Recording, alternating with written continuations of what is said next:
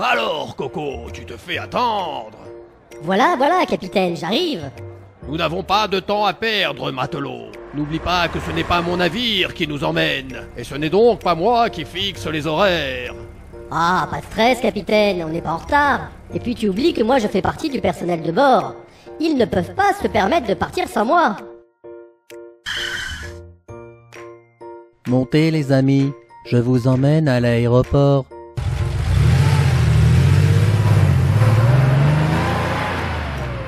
C'est quoi votre destination? Je vais te donner des indices pour t'aider à deviner la destination du jour. Le pays dans lequel nous allons nous rendre se trouve en Asie. Il a une frontière terrestre commune avec la Turquie, l'Iran, le Koweït, l'Arabie Saoudite, la Syrie et la Jordanie. Il est habité par 36 millions de personnes et sa capitale, c'est Bagdad. Alors, tu as trouvé?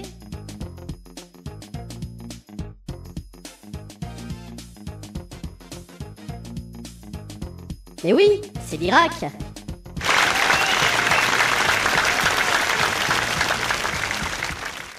Oui, mon ami, nous nous rendons à Bagdad. Moi, j'y vais pour le travail. Et moi aussi, figurez-vous. Ah oui, vraiment Pour le travail? Oui, un ami m'a parlé d'un ami qui lui-même a dit que son ami avait un ami à Bagdad qui possédait une carte au trésor. Les amis de tes amis sont mes amis. Mais bon, c'est un peu compliqué de récupérer cette carte. Et là-bas, c'est même dangereux d'en parler. Quoi? Carrément Dangereux? Oui, l'Irak n'est pas un pays très stable en ce moment. Et si certaines personnes apprenaient l'existence de cette carte, elles seraient prêtes à tout pour s'en accaparer. Oula C'est un voyage à risque que tu entreprends, capitaine. C'est vrai, mais si je le fais, c'est que j'ai de bonnes raisons de le faire. De bonnes raisons? Ce trésor, une fois retrouvé, me permettra d'aider un ami à financer une école juive en Amérique du Sud. Bravo, capitaine Tu es vraiment le champion des mitzvot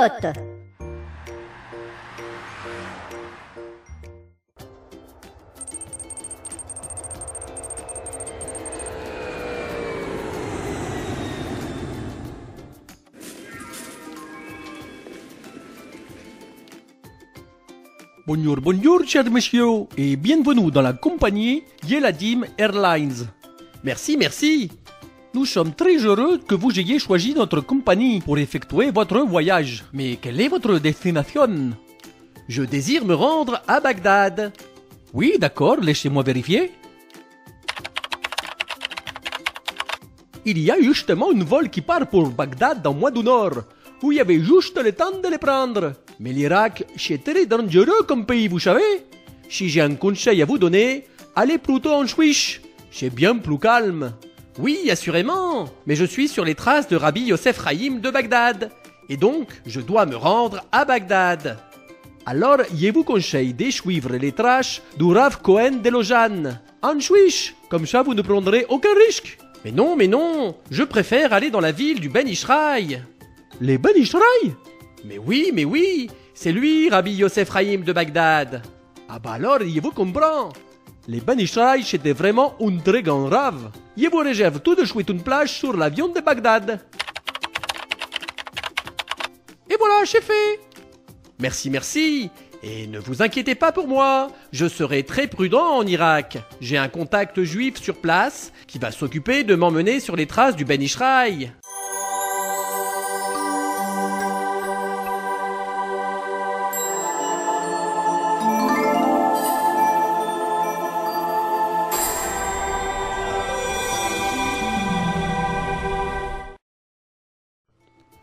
Le Ben Ishraï est né en 1833 à Bagdad.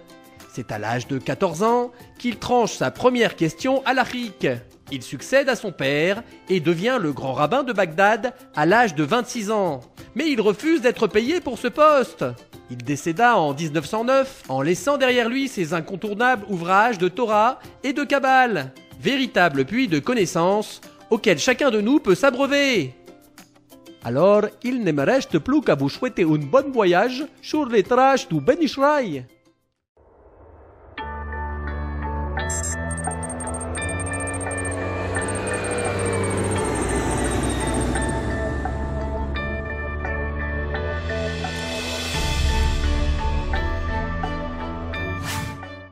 Mesdames et messieurs, bonjour. Le commandant Bibelbaum et son équipage vous remercient d'avoir choisi de voyager avec la compagnie Yeladim Airlines. The commandant Bibelbaum, it's me. Vous êtes à bord du vol 613-26 en direction de Bagdad. Et maintenant, quelques informations sur la paracha de la semaine. Cette semaine, nous allons lire la paracha d'Evarim. Alors que les bénis Israël s'approchent des restes Israël, Moshe Rabbeinu passe en revue leurs expériences dans le désert. Il mentionne tout d'abord leur départ du mont Sinaï, la nomination des juges et puis la faute des explorateurs. Dans cette liste, il y a des bons et aussi des mauvais moments.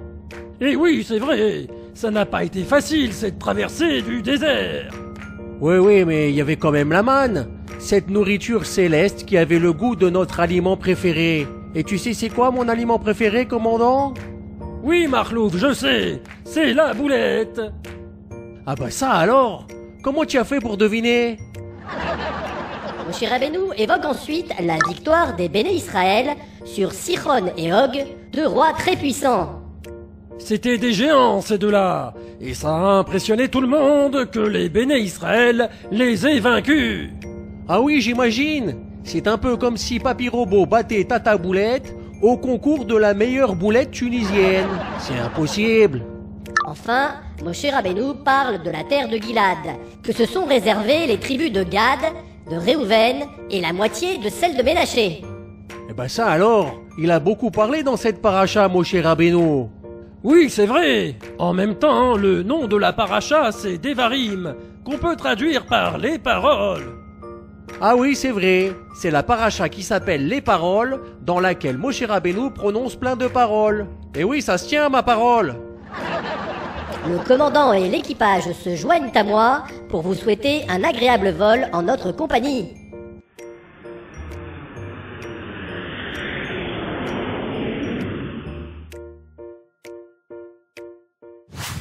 Commandant Pibelbaum, commandant Pibelbaum, je reçois à l'instant même le message pour notre mission spéciale mitzvah.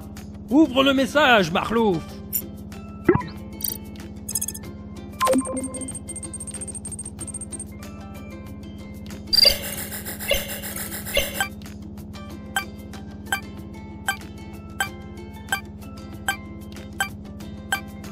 Il faut larguer les bonbons sur l'école Koulotora de Nicosie. On n'est pas très loin de la cible. Vous devez entamer la descente.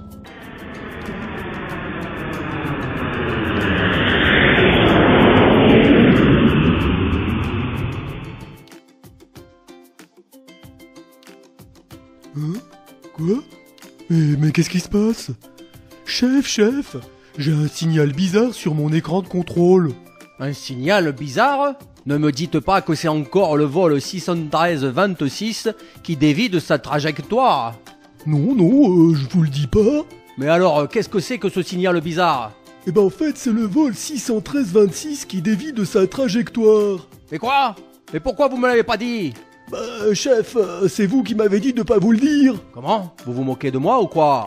Non, non, chef, loin de moi cette intention. Bon, bon, c'est pas grave, on réglera ça plus tard. En attendant, mettez-moi en contact avec la cabine de pilotage. Vol 613-26. Vol 613-26. Ici la tour de contrôle, répondez. Commandant, c'est la tour de contrôle. Ils ont dû s'apercevoir de notre manœuvre. Ils nous ont grillés. Réponds-leur, Marlouf. Je compte sur toi pour gagner du temps. J'ai besoin de quelques minutes avant de larguer les bonbons sur l'école. D'accord, commandant, je m'en occupe. Je gagne du temps. Vol 613-26. Vol 613-26. Ici la tour de contrôle, répondez. Oui, oui, euh, qui c'est à l'appareil exactement? Comment ça, c'est qui? C'est la tour de contrôle Qui voulez-vous que ce soit? La tour de contrôle Ah oui? Bon, je suis pas sûr, moi. Alors prouvez-le-moi. Ah mais non, vous allez pas recommencer avec votre code du jour. Excusez-moi, mais j'ai un petit doute. Je ne suis pas sûr que j'ai affaire à la tour de contrôle. Comment ça, vous avez un doute? Mais qu'est-ce qui vous fait douter? Eh bien, en fait, c'est votre agressivité qui me met le doute. Les gens qui travaillent dans les tours de contrôle sont très calmes en général. Et vous, vous êtes électrique. Électrique? Mais c'est de votre faute, monsieur, si je suis électrique, moi. Vous me faites sortir de mes gonds avec votre code du jour dont j'ai jamais entendu parler. Oh là là, vous mettez pas dans cet état Vous arrivez toujours à trouver le code du jour, c'est pas vrai? Oui, oui, c'est vrai, vous avez raison. D'habitude, on y arrive. Vous allez voir, celui-là, il est facile. Vous allez le trouver sans aucune difficulté. Tchic-tchac. Bon, bon, d'accord, on va essayer. Alors voilà le message qu'il faut décoder pour trouver le code du jour. Je ne suis pas un petit esclave qui a vaincu les nations. Alors à vous de jouer la tour de contrôle. Je compte sur vous. Il me rend fou avec ces messages qui n'ont ni queue ni tête, celui-là. C'est quoi cette histoire de petit esclave? Mais de qui il parle? Du petit bonhomme en mousse ou quoi? Mais non, chef, c'est encore un message codé selon la technique du mot et son contraire. Eh ben moi j'y comprends rien à cette technique. Alors essayez de le décoder vous-même. D'accord, chef, je vais essayer. Je ne suis pas devient je suis. Le contraire de petit, c'est bien évidemment grand. Pour esclave, je propose roi. Qui a vaincu devient qui a été vaincu. Et enfin, le contraire des nations, c'est les béné Israël. Ce qui nous donne Je suis un grand roi qui a été vaincu par les béné Israël. Un grand roi vaincu par les béné Israël Oh là là, mais il y en a deux dans notre paracha. Ça peut être Sichon, mais ça peut aussi être Og. Alors c'est lequel des deux le code du jour? Commandant, commandant, je crois que je vais pas pouvoir les retenir plus longtemps. Ça y est, Marlouf, on est au-dessus de la cible. Je largue les colis et je reprends de la hauteur.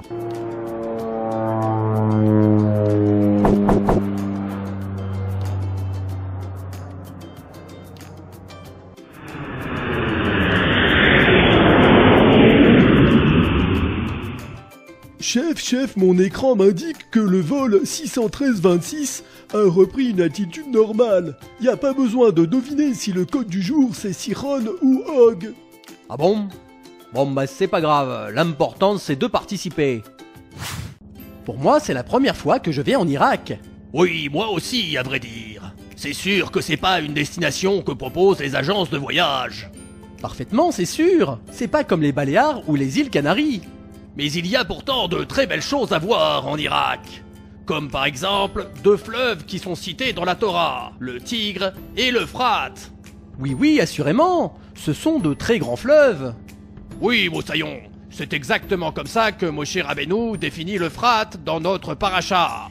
Il le décrit comme un grand fleuve. L'Euphrate est certes un très grand fleuve, mais il n'est classé qu'en 30e position des fleuves les plus longs du monde. Et le Nil, que les Béné Israël connaissaient bien, est plus de deux fois plus long que lui. Oui, bravo, ce sont de bonnes remarques. Et Rachi aussi s'est fait la même réflexion que vous. Il s'est posé la question suivante. Pourquoi Moshe Rabbeinu qualifie-t-il ce fleuve de grand fleuve? Incroyable Ahurissant Rachid s'est posé cette question Oui, parfaitement. Mais que répond-il à cette question? Selon lui, lorsque Moshe Rabbeinu a dit que l'Euphrate était un grand fleuve, il ne parlait pas de sa taille, mais de sa proximité avec la terre d'Israël. Ah bon, vraiment? L'Euphrate est un grand fleuve parce qu'il se situe à proximité de la terre d'Israël? Oui, cher monsieur. Et on comprend alors que pour la Torah, celui qui est grand, c'est celui qui est proche de la Kedusha. Il est donc important de bien choisir ses amis et ses voisins. Et oui, et oui, si les gens qu'on fréquente sont de bonnes personnes, alors on deviendra nous-mêmes une bonne personne. Tout à fait, Moussaillon. Et l'idéal, c'est de se rapprocher des rabbinim et de faire des mitzvot, car ça nous rapproche encore plus de Hachem, qui est la source même de la Kedusha. Bravo, bravo, capitaine. Vous avez fait un très beau Dvar Torah, juste en parlant d'un fleuve.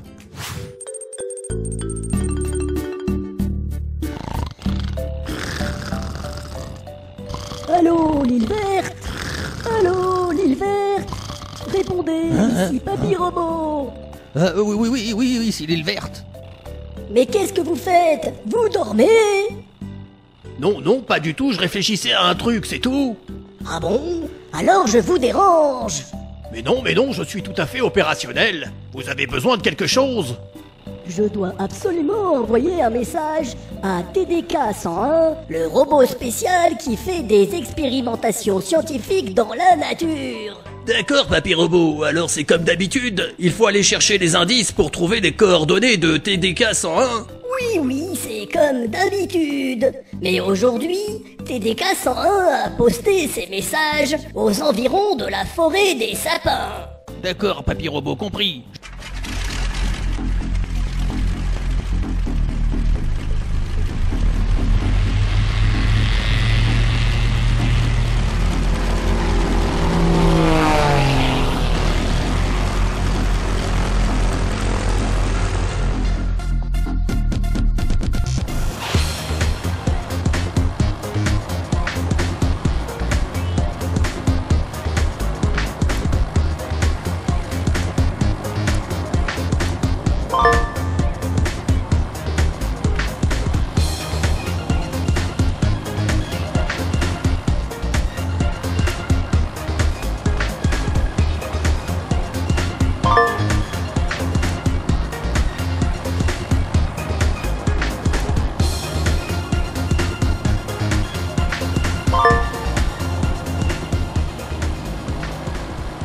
Mission accomplie, je rentre à la base.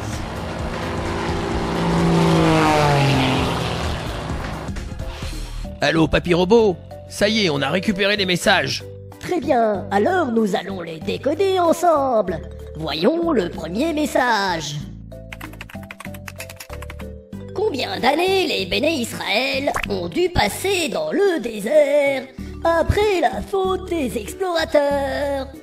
Après la faute des explorateurs, Hachem a puni toute la génération.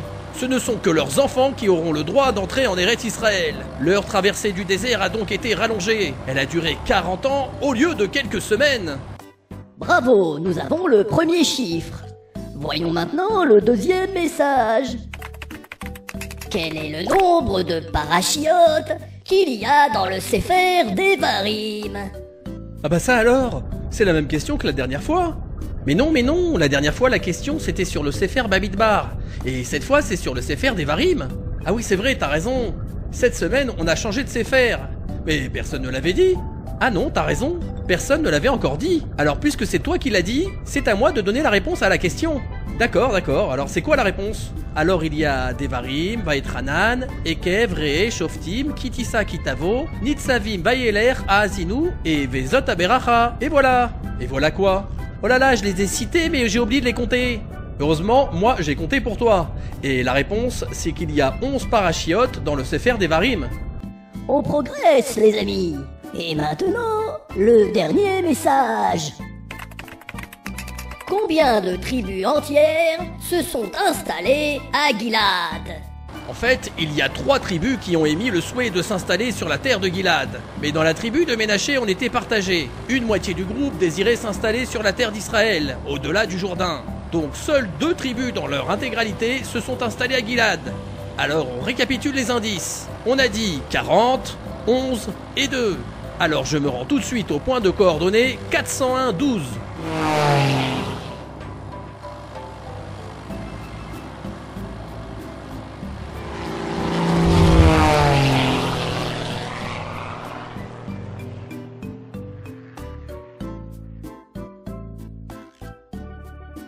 Et voilà, mission accomplie.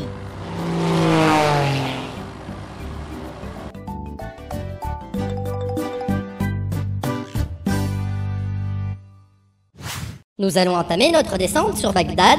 Le commandant Pipelbaum et tout l'équipage vous remercient d'avoir volé sur nos lignes et espèrent vous revoir très prochainement. À bientôt